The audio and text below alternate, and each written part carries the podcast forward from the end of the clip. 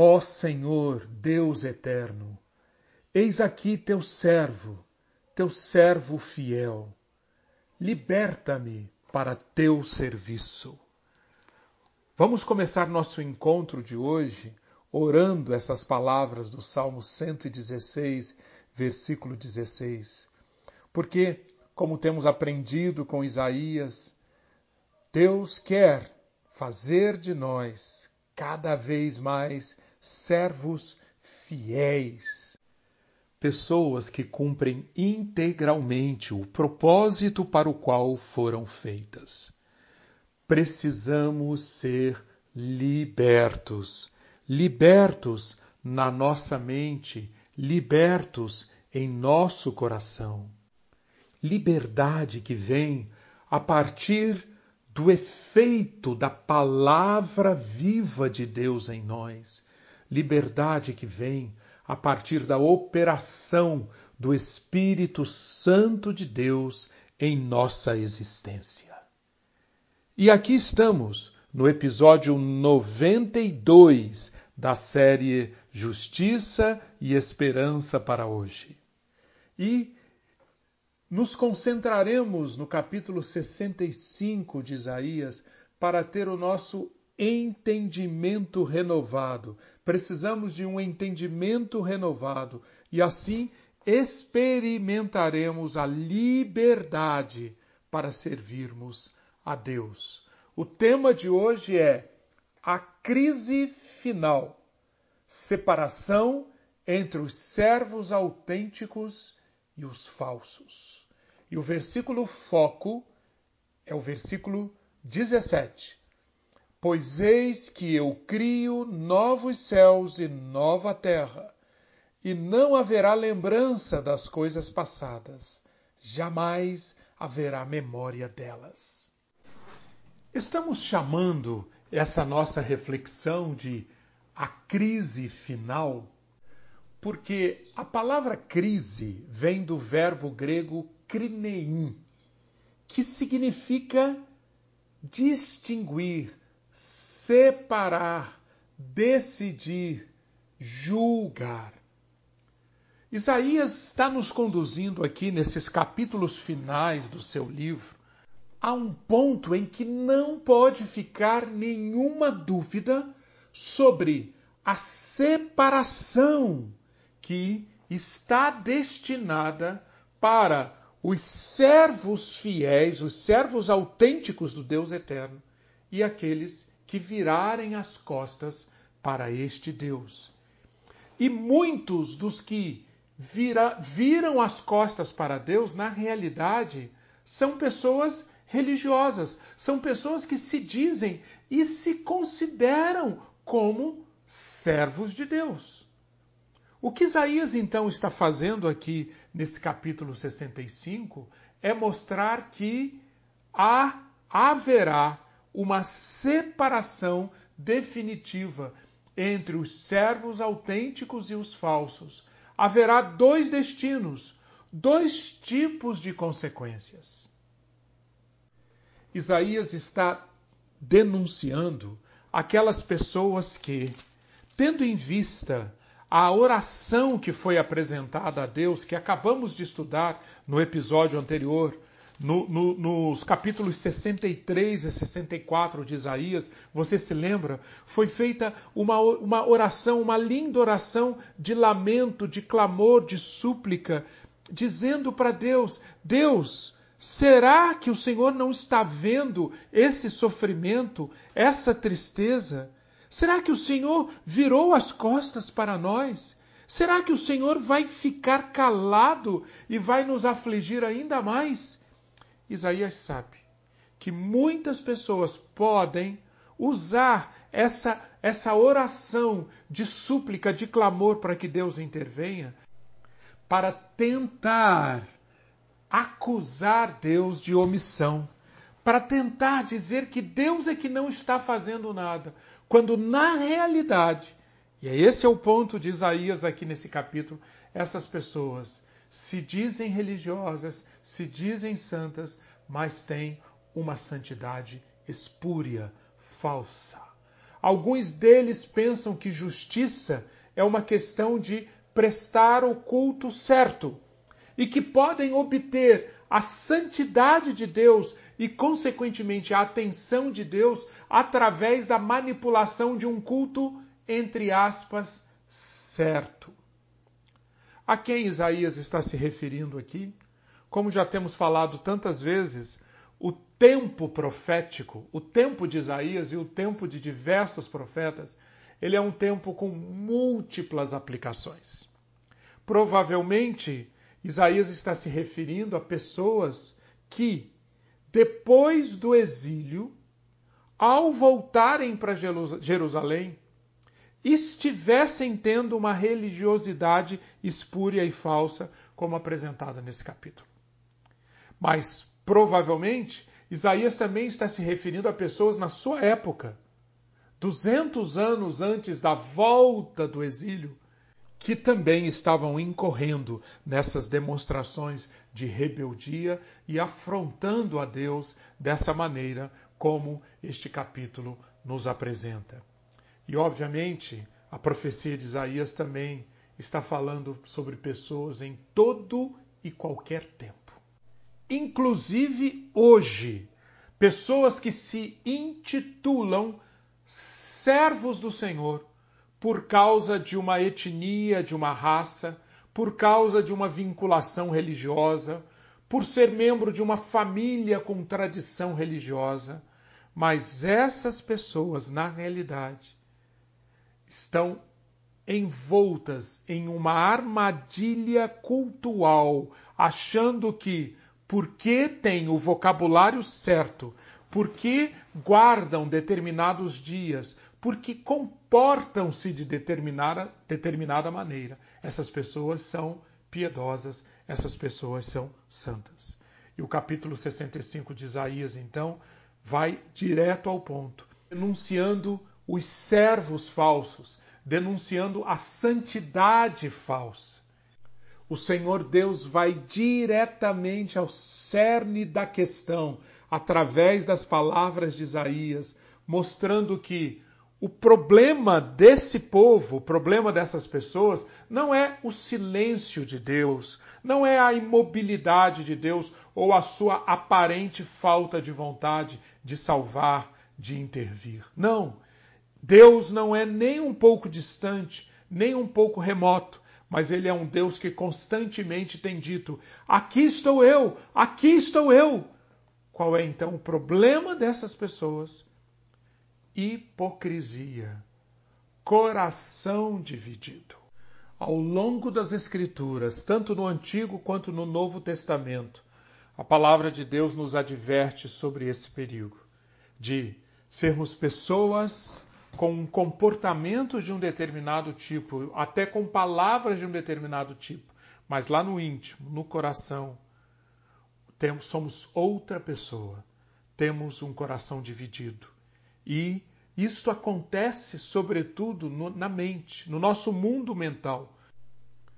O contraste entre esses dois tipos de modelos mentais e, consequentemente, esses dois tipos de postura, o modelo de uma mente dividida e o, modelo de uma mente íntegra, esse contraste aparece, por exemplo, em dois textos. Primeiro, Romanos 12, 1 a 2, quando Paulo nos diz que o culto santo, o culto vivo, o culto que agrada a Deus, é o culto prestado por aquele que é transformado pela renovação da mente. Ou seja, aquele que está continuamente tendo o seu mundo mental renovado para discernir de todo o coração o que agrada a Deus e oferecer a Ele a sua obediência, oferecer através das suas palavras, das suas ações, aquilo que está consistente com a boa, agradável e perfeita vontade de Deus. Em contraste com isto, Tiago 1,8 nos apresenta um outro tipo de pessoa. E essa pessoa tem a seguinte marca: ela tem uma mente dividida. A mente dividida está ligada à hipocrisia, está ligada ao coração dividido. E de acordo com Tiago, essa pessoa é instável em tudo o que faz e Diz ainda Tiago: não pense tal coisa que tem ligação autêntica com o Senhor. Não, ela não é capaz de prestar o culto que agrada a Deus. Ela não receberá coisa alguma do Senhor. Então, aqui em Isaías 65, a mente dividida está sendo denunciada. Acompanhemos essa denúncia começando no versículo 1. Fui buscado pelos que não perguntavam por mim. Fui achado por aqueles que não me buscavam. A um povo que não se chamava pelo meu nome, eu disse: Eis-me aqui, eis-me aqui. Todo o dia estendi as mãos a um povo rebelde. Repare como Deus deixa claro que o problema de Israel não é a distância de Deus, não é um silêncio implacável de Deus diante dos gritos de lamento. De fato, esse Deus é o Deus que escuta e responde antes mesmo que alguém peça. E esse Deus se revela antes que alguém olhe para ele. A ideia aqui é de um Deus que se entrega, é um Deus que está continuamente atento. Não perguntavam por mim, não me buscavam, mas fui achado. Não clamavam pelo meu nome, e eu me entreguei a este povo, dizendo: Eis-me aqui. Nós temos acompanhado ao longo do livro de Isaías esse Deus que se revela com esse caráter proativo, com sempre com iniciativa para escutar, para acompanhar o que se passa com o seu povo. Lembra-se, por exemplo, no capítulo anterior, Isaías 64, 4, ele é um Deus que trabalha para aqueles que nele esperam. Deus não havia escondido o seu rosto.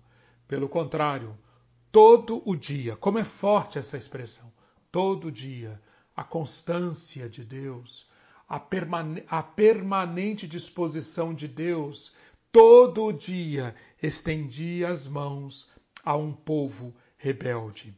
Mas, diz Deus, este povo, versículo 2, anda por um caminho que não é bom, seguindo os seus próprios pensamentos. Aqui Isaías começa a retratar o servo falso, a santidade espúria. Ele resume a postura deste povo, destas pessoas, usando a palavra rebelde. Povo rebelde. Povo teimoso. Repare no contraste aqui entre Deus, que todo dia estende as mãos. Perseverantemente Deus estende as mãos. Em contrapartida, o povo continuamente permanece rebelde teimosamente rebelde. Deus perseverantemente à disposição do povo. O povo teimosamente virando as costas para Deus. E o que é esse virar as costas para Deus? Isaías aponta o virar as costas em duas dimensões das escolhas destes servos falsos: seus caminhos e seus pensamentos. Qual a marca dos caminhos deste povo? Anda por um caminho que não é bom. Qual a marca dos pensamentos deste povo? Seguindo os seus próprios pensamentos. A palavra ou a expressão caminho que não é bom, nós estamos aqui novamente com a ocorrência da palavra tov, o que é bom, o que é Tov, como já falamos tantas vezes aqui em nossa série, aquilo que é bom, aquilo que constrói, aquilo que conduz a vida, aquilo que traz ordem, aquilo que traz justiça. Este povo teimosamente permanece num caminho fora do Tov, um caminho que nega o Tov. Caminhos são hábitos, são práticas, são culturas. Caminho fora do Tov. Essa é a marca desse povo rebelde. E de onde vem esse caminho fora do Tov? Porque no mundo dos pensamentos estas pessoas não dão o lugar devido a Deus. Não aceitam o que Isaías 55, 6 a 11 mostra com tanta clareza, quando Deus diz: Porque os meus pensamentos não são os vossos pensamentos, nem os vossos caminhos, os meus caminhos, diz o Senhor. Essa diferença dos caminhos governando os pensamentos essas pessoas não aceitam que os pensamentos e os caminhos de Deus são os que levam a vida, são aqueles que devem ser escolhidos. Não, elas preferem ficar com os seus próprios pensamentos, com os seus próprios caminhos. Elas preferem fazer seus próprios planos e seguir seus próprios esquemas. Aqui então está o cerne do problema. Não é que Deus não responda, mas que nós tentamos fazer com que Deus atue e opere de acordo com os nossos termos, de acordo com os nossos pensamentos, segundo os nossos caminhos e não nos pensamentos e nos caminhos dele.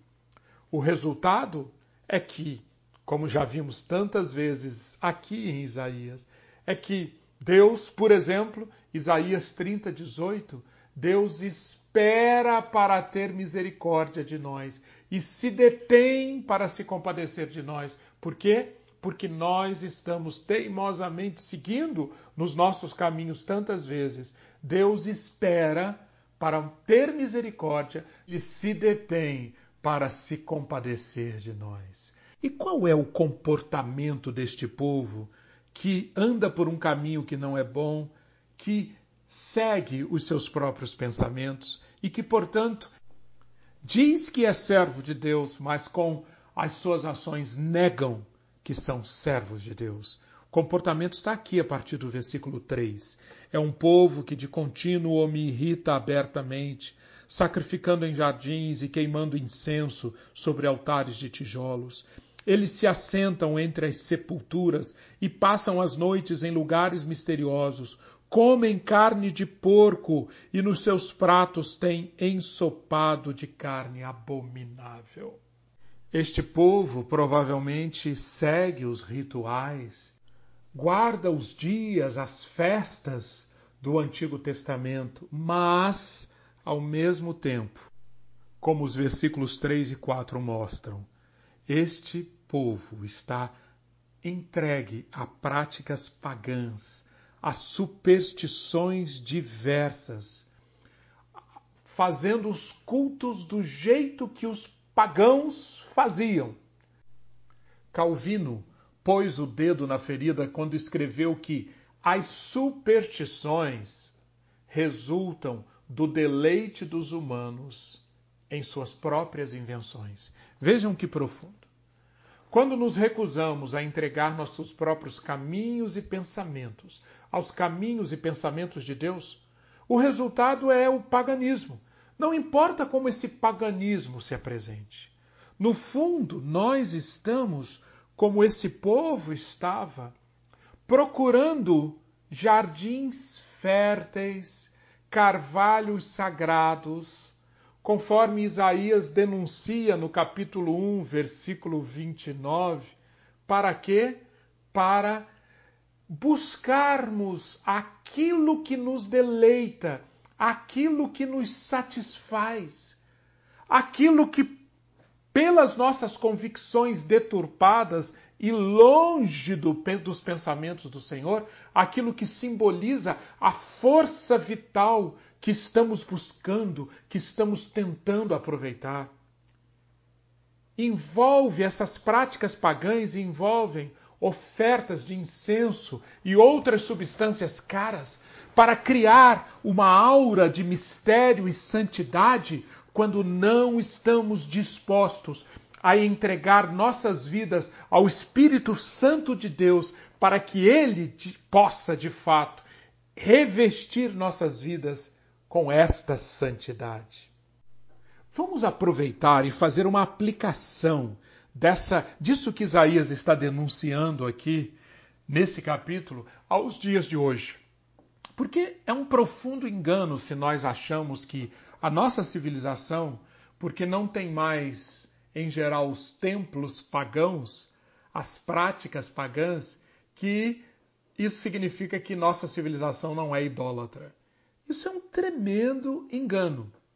Porque na realidade a idolatria, a palavra de Deus mostra com clareza, tem sempre dois aspectos: um aspecto exterior e um aspecto interior. O aspecto do comportamento e o aspecto das motivações. No aspecto do comportamento, ok, pode ser que hoje nós não vejamos pessoas sacrificando em jardins ou queimando incenso sobre altares de tijolos. Existe isso, mas nós não vemos com muita frequência. Mas pense bem: existem diversos, inúmeros outros comportamentos que são tão idólatras quanto oferecer sacrifícios em jardins e queimando incenso em altares de tijolos. Por quê? Porque esses comportamentos manifestam que eu tenho um ídolo e eu estou adorando um determinado ídolo, mesmo não participando desses rituais exteriores. Quer ver um exemplo? Quando eu sou ferido, algo me fere. E meu comportamento se manifesta na forma de uma reação violenta ou mesmo de fuga diante daquilo que me feriu. Preste atenção, aí você pode estar diante de um comportamento idólatra. Você está idolatrando o seu ego ferido, ou pode estar idolatrando na forma de medo, na forma de pânico, aquilo que o feriu. Esse é um comportamento idólatra nos dias de hoje. Mas Isaías diz que existe também o lado interior da idolatria, que é o lado das motivações, ou seja, o povo ia aos jardins, o povo ia às sepulturas, o povo passava a noite em lugares misteriosos, o povo participava das refeições dos pagãos, sabe por quê? Porque por dentro as motivações eram idólatras. Eles eram obstinados, andando por um caminho que não é bom, seguindo as suas inclinações, seguindo os seus próprios pensamentos, desejos orgulhosos e desordenados da carne. É assim que João, na sua primeira carta, capítulo 2, versículo 16, mostra numa linguagem do Novo Testamento isso que está sendo apresentado aqui na linguagem do Antigo Testamento, em Isaías. Não nos enganemos. A idolatria é sempre uma forma de tratar as questões mais profundas do ser humano, as questões do coração. No fundo, através da idolatria, nós estamos dando uma resposta à seguinte pergunta: Quem recebe a minha confiança, a minha lealdade e o meu serviço? Essa pergunta é decidida no coração. A quem recorro para lidar com os meus medos e a busca de prazeres, de satisfações que também habitam o meu coração? A resposta disso no mundo interior, ou seja, minhas motivações, a inclinação dos meus pensamentos. E no mundo exterior, ou seja, meu comportamento, meus rituais, a resposta disso define quem nos governa. É o Senhor? É o Deus eterno? É o Santo, Santo, Santo de Isaías 6? Ou algum substituto? Essa é uma questão essencial que está sendo tratada aqui em Isaías 53 e que tem tudo a ver com os dias de hoje. No versículo 5, Isaías apresenta uma outra característica desse servo que se diz servo, mas é um idólatra. É um povo que diz: fique onde você está. Não se aproxime de mim, porque sou mais santo do que você. Vejam só. Este versículo introduz a ironia suprema. Essas pessoas que são profundamente impuras advertem os outros, dizem aos outros: não cheguem perto de mim, porque eu sou muito santo. Vejam só o grau de auto-engano que a idolatria pode trazer. Em última análise, esta é a perversão do coração pagão que o profeta Isaías já denunciou também. Ou seja, o que é bom parece mal e o que é imundo parece santo. Uma perversão do coração, uma perversão do mundo mental que leva essas pessoas profundamente comprometidas com o imundo, com o impuro, a se considerarem mais santas, a se considerarem puras, a ponto de dizer para o outro: não se aproxime de mim, porque eu sou mais santo que você.